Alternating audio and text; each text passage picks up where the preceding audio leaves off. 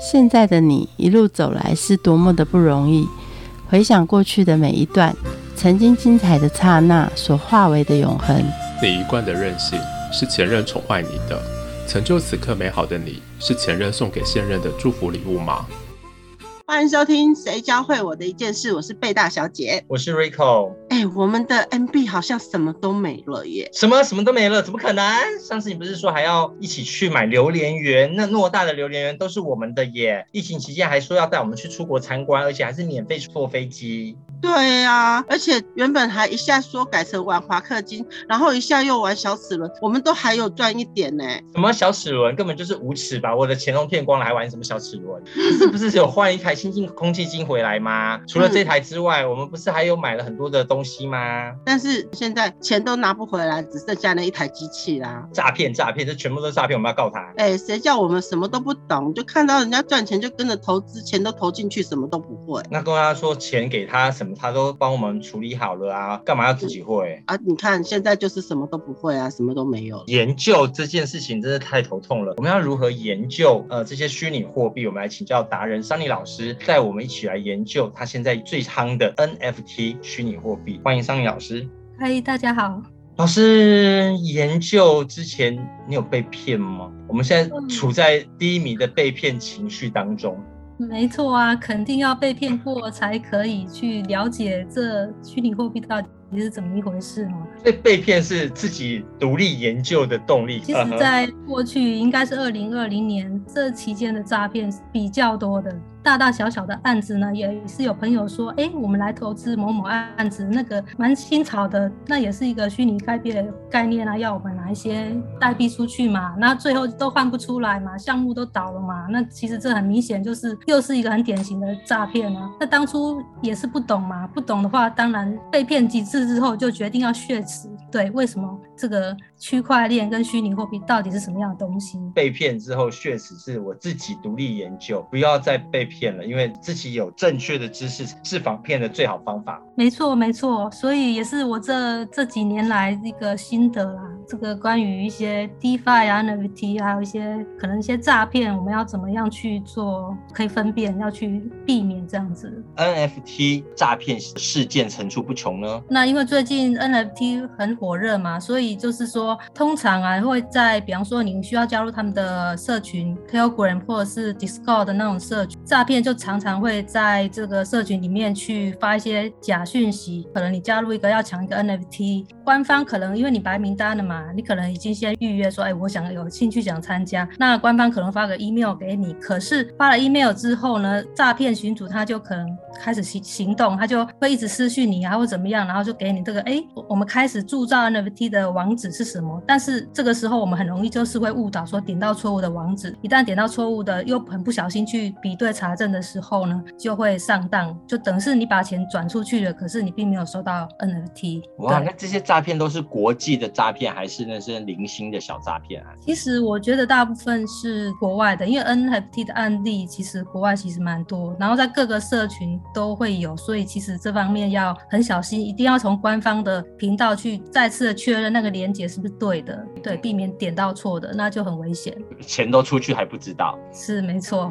从你的研究新人来说，最新或是最大的 NFT 的诈骗例子是什么？他如何诈骗？其实啊，就在这一两天，我们会在看到一些 NFT 的销售平台，然后呢，它也是，其实它是真的，它不是假的。那我们如果对那个案子有兴趣，我们自然会去加入它的官方群组嘛，会去看，哎，什么时候 NFT 要发行了？可是呢，在它发行的时候，因为抢购嘛，抢购就是有时间限制，说，哎，呃，这个时间点到了，我限量发行，比方说是五千份。那这五千份抢完就没有了，然后发行价可能比较低，可能零点一多少克以太币，不是很多的钱。那时候你就发现糟糕了，为什么我点进去的网址呢，可能跟官方的不一样？这很明显就是诈骗了。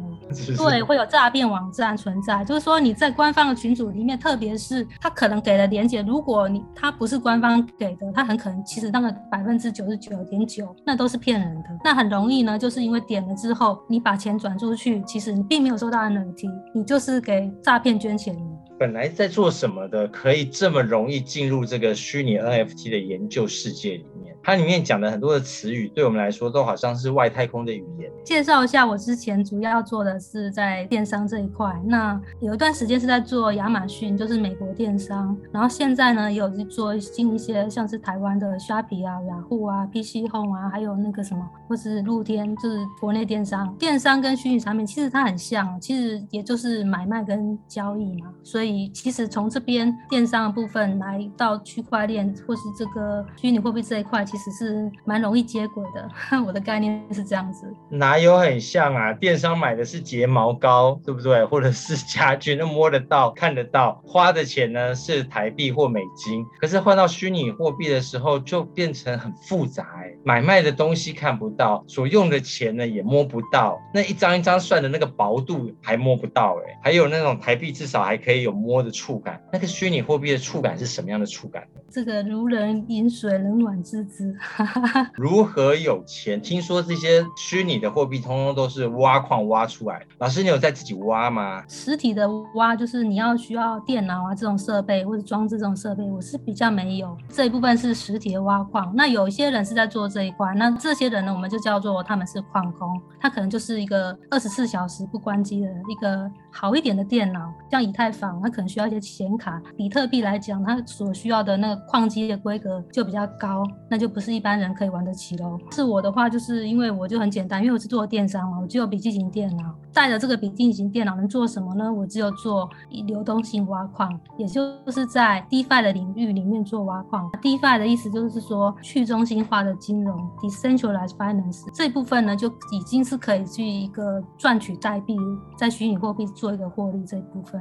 也就是说，你是花钱买别人矿，应该这样说。一开始我会去买一些，我必必须要去买币啊，就是我可能会去买，假设以太币，或是买稳定币，在去中心化金融的领域，比方说像是以币安链来讲，PancakeSwap 它就会有一些矿池，那你就把它需要的币种放进去里面做一个挖矿，大概流动性挖矿的概念大概是这个样子。那流动性挖矿你赚到什么呢？挖矿出来的矿产吗？赚到这个平台给的代币，通常就是他们自己发行的代币。那是稳赚不赔的概念吗？当然不是喽。为什么？他挖的就是你的啊？难道挖完不给你吗？呃，因为一般中心化跟去中心化不太一样。我讲的 DeFi 是去中心化，它的币的价值价格是市场决定的。当然，你挖到的，如果以币本位来讲，它当然是赚的更多的币回来。但是那个币会不会会不会下跌？当然是有可能。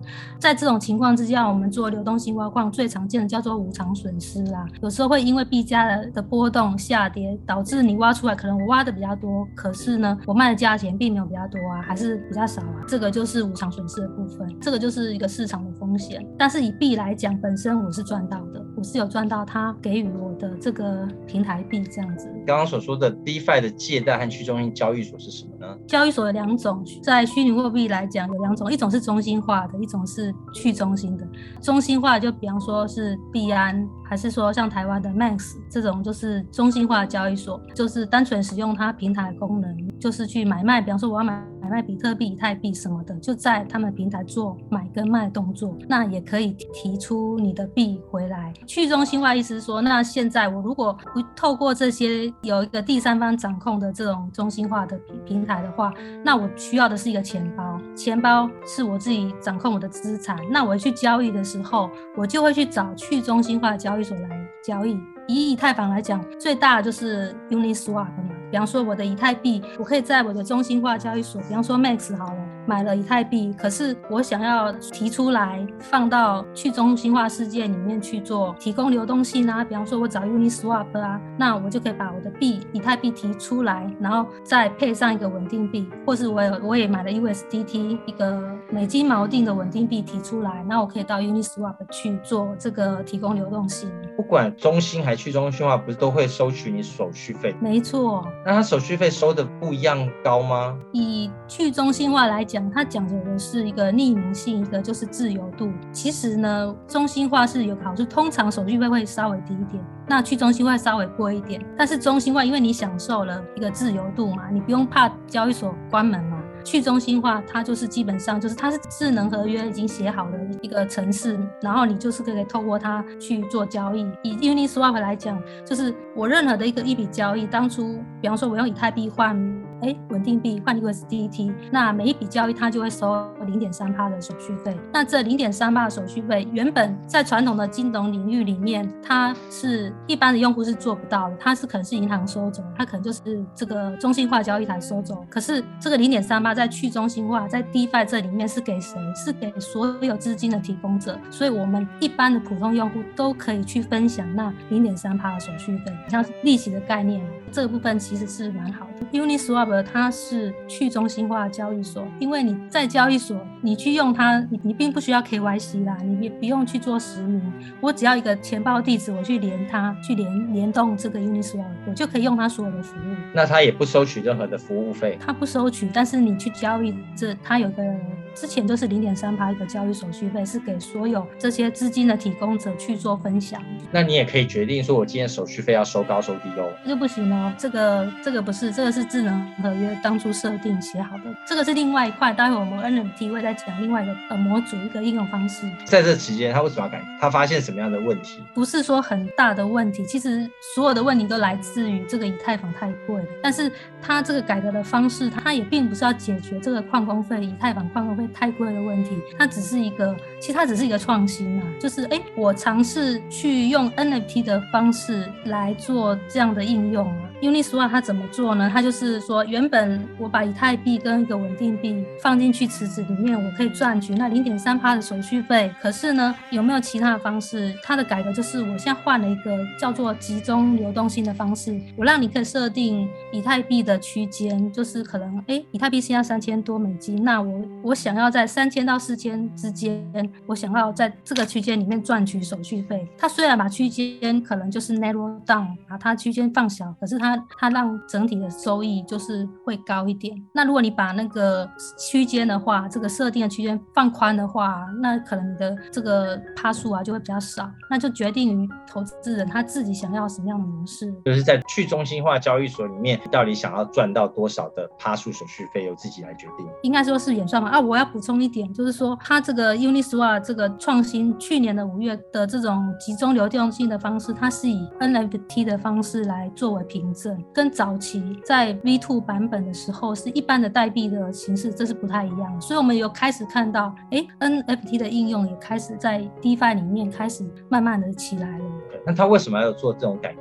一它只是一个创新呢，我有些人觉得好，有些人觉得不好，有些人还是觉得说，哎，再观察看看这样子。可不可以解释一下 NFT 是什么样的形式？然后 NFT 是什么？简单来讲，NFT 它代表就是这个非同质化代币。非同质化代币它的意义是就在于说我这个代币是基本上是可以每一个都很独特，都不一样。那它的呃规格，它大概目前常用规格就是 ERC 七二一，还有 ERC 一一五。这两种方式是目前最常用的方式。它就是 NFT，它是一个数位档案的格式。那你可以放一张图片啊，你也可以放一段音乐，或是一个一小段的影片都可以。就是它有很多种档案。那它储存的部分呢，它也是放在一个云端的，像是 IPFS 啊，或者 Arweave 这样的储存空间，或是现在比较新的一些专门对 NFT 要做一些储存的一些新项目，例如说 DNet，他们现在有在做。这种 NFT 的数位储存，那我可以把它想成说，以后 TikTok 的这个 APP 里面存放的就一大堆的 NFT 的小短片，也可以这样子想吗？可以，你可以把它切割成一段一段一段，然后你就可以把它做成很多续集的这种 NFT。然后它一个可能是纪念啊，可能就是一段一个美好回忆，或是类似之前有一个例子，就是国外那个篮球嘛，对不对？他们就把一个篮球的一个精彩片段做成 NFT，就是类似这种概念。你的影片你也可以截取它比较好的一部分，或是比较具有意义的部分，然后做成 NFT。但其实很简单，它其实它就是一个数位档案嘛，透过一般可以。NFT 上传的界面，你再把它上传到像是 IPFS 这样的一个储存空间，那你在基本上这个 NFT 的一个创建这样就完成了，其实蛮简单的。上传上去，目的就是要挂卖喽。那我们通常都在哪里卖？在这买卖上面有哪些的游戏规则？NFT 的买卖其实目前最大，应该很多人可能也听过啦，就是 OpenSea 啊。如果是 GameFi，就是游戏金融的话，就是在做游戏的那一块，他们自己的 NFT，他们可能就会去有自己官方的交易平台，有自己官方的交易市场。那如果是艺术品啊，或是当然 GameFi 也可以，或者其他的，那主要我们还是在 OpenSea 去上架比较多。OpenSea 它里面有什么样的特殊的游戏规则？哦，这个就很好玩了。如果你是做呃一个艺术创作者，你你要你可以透过 OpenSea 的平台去上架之后呢？你可以去设定你版税你想收多少，比方说我收两趴、二点五趴、三趴。OpenSea 本身它会收一个服务费，大概就是二点五趴。那在这一笔交易成功的时候呢，你就可以确定这个创作者、这个原创他都会有一个版税的收入，那就不会因为大家就是拷贝啊，就是传你的档案或是怎么样，然后你一般的艺术家他反而收不到钱。那这个是一个。很好的设计啊，它也是一个保护一个创作者的一个设计，所以它可以解决目前吵来吵去的智慧财产的问题。嗯，就某部分来讲，它这部分是蛮不错的。在 OpenSea 目前主要是应用在以太坊跟 Polygon 这两个公链是最多人在使用。那我在上传我的作品的时候，我可以选择我要把它发布在以太坊，或者是我要发布在这个 Polygon，这样都可以。任何人都可以上传的话，那等于是说他自己的儿子女儿画了一张可爱的画，他都。可以把它上传成 NFT，然后拿去挂卖。虽然我们的儿子女儿不是那么有名，但如果今天是汤姆克鲁斯的儿子，他可能就上传上就可以挂卖的更多钱。很重要一点，其实很多人会买 NFT 的原因，我们炒作的部分先不要讲了，会去买它的。我觉得有两个条件啊，第一个就是他可能他的社群的基础要比较好，就是可能有些社群知道他有一点知名度，哎，这个花姐有知名度，或者是某某明星啊什么，他有这个知名度，这样的凝聚力，大家会去购买他的意愿就会更强，或是那个项目它本身就是哪里哪个方面很厉害，要爱迪达还是怎么样？那那大家比较愿意去买。那第二种方式就是你必须要赋能，有些项目它可能并不是那些名人啊，或是艺人，或是什么很知名的，但是它还是会卖得很好。为什么？因为它有把这个 NFT 的价值体现出来。比方说，就是说，哎，这个 NFT 未来是在我某一个一款游戏大作里面，它是一个什么样的角色？它可以让你进入游戏元宇宙啊，或是怎么样？或是像呃之前周杰伦嘛，元旦发行的那个 NFT，他就说未来你可以在。我的 Decentraland 这个土地虚拟土地里面，我们会办演唱会。那你持有的 NFT 呢？那就可以去听虚拟演唱会了，像是一张门票的感觉了。是没错。那我们来聊聊，看周杰伦今年在元旦他做了什么样的 NFT 的创举？哇，这个我相信，如果是周杰伦的歌迷啊，或是我们一些币圈，大家应该是一个蛮大的新闻吧？应该是元旦那一天，周杰伦的这个 NFT 这个案例是最受到瞩目的。周杰伦他的潮牌呢他在元旦这一天的早上十一点发行 NFT，那总量有呃一万个。那个时间呢，就是有很多人知道之后，他们都会在这个时间去抢购。抢购之后，就是他是以零点二六颗以太币去去做这个。官网的贩售啦，当天其实大约不到一小时，大概就被抢光了。那后续多个就被抢光了，而且大家抢的是很可爱的那个小熊的造型。它是设计感、设计风是蛮不错。那为什么大家会去抢 NFT 呢？是是它大概我看来，其实主要两个地方，就是第一个，你可以拿到那个潮牌的一些会员的一些未来的福利啦，那是第一个。那第二个，另外一个卖点呢，就是说未来周杰伦会在这个开这元宇宙里面开一个演唱会。那你必须要凭那个 NFT 去聆听他的演唱会，所以这个是大概是两大卖点，真的是有点被炒得太，真的太火了这样子。那老师你是多少钱买进，然后现在还拥有小熊吗？其实我当天有去抢啦，然后我有去抢，但我朋友他可能晚了一步，他说他没抢到。我并没有说持持很久，其实我有后来也是卖掉了，但是后来真的是有点出乎意料，因为真的是从零点二六炒到大概最高可能十一个以太币左右，十一个，今天大概又跌到大概六块左右吧，其实是还要六个，是啊，其实你看这样就是几倍啦，几十倍的这个涨幅哎，所以为什么大家都疯狂？你们的心脏都好强哦，从零点二六大概换成台币是多少钱？大概那时候价格大概一千块美金左右，三万元旦那一天的价格，对，本来要三万块买一只小熊，而且这是一万多个，每一只都是独一无二的。后来炒到十一个以太币，十一个以太币是多少钱呢？十一个大概以三千美金来算，其实也蛮多了。那今天还有个新闻，就是说今天有个突然之间有一个最高，大概可能是目前最高价吧，一百四十八个以太币一只小熊，夸张了，一百四十八，那大概就等于一栋房子了啦。其实来算一下，一百四十八等于多少台币？如果以三千美金来算，大概是四十四万美金，一千多万台币，一千多万台币一个小熊，这是大家今天的最高价啦，就是今天有点实在是就那一只特别的火。好，然后现在跌到了剩下六，现在平均的地板价大概是六颗以太币左右，所以其实也是蛮蛮惊人的。对啊，一十一个就已经千万了，六颗也要五百多万呢。我们就发现这个明星的光环跟他的一些 NFT 要能够炒作，他也必须要赋能啊，不能说完全是炒作。但是我觉得大家就是有点有点疯狂这样。紧接在一月九号那一天有还有个小新闻，就是陈零九也发了这个 NFT，那零点九颗以太开始发售。当然听说啦，就是开卖前开挖之前就的前一分钟就被抢光了。后来就是那一天好像。炒了大概将近十倍左右吧，零点九大概到八克以太币左右吧，所以也是蛮炒都是周杰伦赢啊！他的小熊除了做一万个，他日后还可以做两万个、三万个，他永远无数个小熊可以卖给这些有钱人呢。你们都好疯狂哦！其实我觉得大家还是要以一个比较冷静的态度去看待这件事情。NFT 是这样，就是说他这一批 EZK 这一批，他们就是限量。未来如果说周杰伦他还要发 NFT，一定也是别的案子，不可能再是。用不太可能再就是用同样的一个方式，那就有点是就是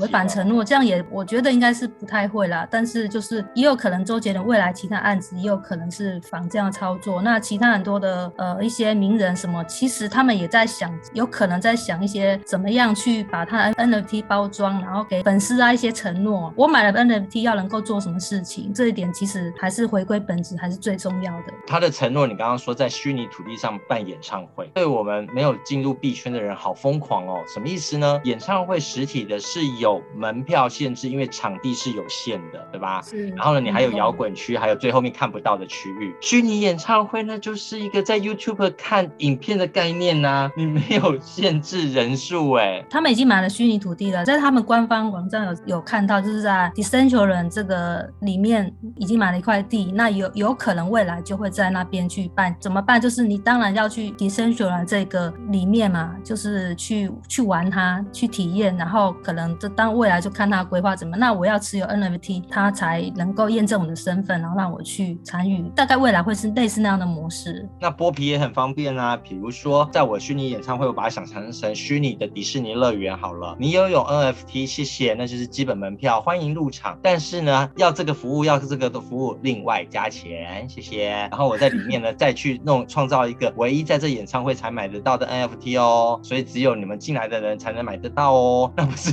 更贵了？我们就静观其变，因为毕竟这个应该还要一段时间，那我们也不能代表他们官方立场，我们就是去继续研究下去，对，去研究，或者是说他真的持有了，那大家也可以去体验这样子。其实外国的 NFT 其实也非常多，我们今天就先不要讲这个艺术的部分了，那。我最近有看到一个很有趣的案子，就是说外国有两大非常有名的 NFT，一个叫做 Crypto Punk，然后一个叫做无聊猿，就是 Bold Ape。那这个都卖到天价的这种这种相当多钱的这以太币嘛。这一阵子有看到，就是哎，有人有一个发想，就是把这两个东西 Crypto Punk 跟这个 Bold Ape 这两个结合在一起，他们就发了他们自己的这个 NFT，然后叫做 Crypto Ape，然后它就是仿照猴子的造型，然后也去。呃用 NFT 的方式呢，就发了很多不同的这种猴子，每一个也是独一无二的，对，都不一样。然后就发了大概有六千九百多颗的 NFT，非常低的价钱，然后就去去销售这样子。呃，有有几天有被炒高了一阵子，又又有回档。但但是目前这个它的这个 NFT 的社群的人数呢，还是其实算是不多，还算少数。那未来有什么发展，其实也还是可以去去了解这样。这个案子很有趣，他把两个 A 咖的状况又模拟成他自己的样子，所以看起来真的是又鬼灵精怪又讨人厌，可是又天价。天价是没有的，它其实它是大概就是其实还蛮便宜的，它就零点零几颗以太这样子，或者有时候是零点一、零点二这样子。但它日后一定会长高啊，这个就有待观察，因为毕竟现在就是 D NFT 的热潮已经有点。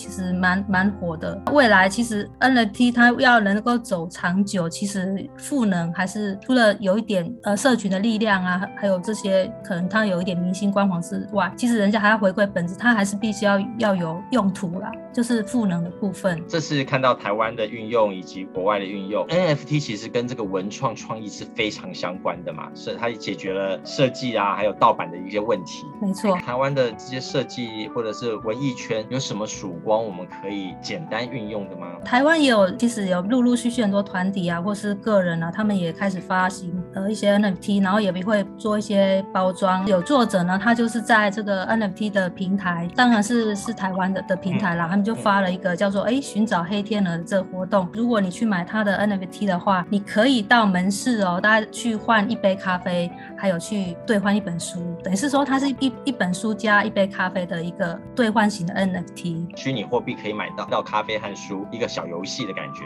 有有点在提倡这个 NFT 的风气，然后就是也是给大家一个不一样的体验。那有些人有好奇啊，就想说，哎，那不然来试试看，也或是说来体验看看。对，一杯咖啡，一本书再贵，我就五百元打包好了。那它的以太币要卖到多少？它这个倒不是以太币，它这个台湾的这个案子，它是以台币计价，所以其实你是可以刷卡的。它做的这个平台就比较贴近目前的这种电商平台。那现在就是你可以，其实基本上你信用卡支付还是什么，就是线上支付这样子都可以。一本书一杯咖啡，他买多少钱？两千块台币啦，不是不是美金。虾米，我刚刚说五百元呢，你要用两千块买一杯咖啡一本书哦。是啊，因为它毕竟是文艺的气息，带给人家的体验感是不同的。看到出版社的曙光了，一本书不用在博客来博价成为两百五、两百块了，甚至三本一百，NFT 可以增加这个文艺。的气息很假。听完老师，其实在这两年卖到三年，一直在研究这个虚拟货币，然后也从被骗看到诈骗，振作起来，自己研究才不会被骗。那我们想请教老师，你的什么叫做研究？你如何精准研究，以及你的研究精神是什么？简单这样来讲，其实 NFT 的存在虽然有几年的时间，那其实它应该是从去年大概二零二零年，应该是一个最爆炸性的成长。那在这之前呢，其实我是会研究。DeFi 的部分比较多，就是去中心化金融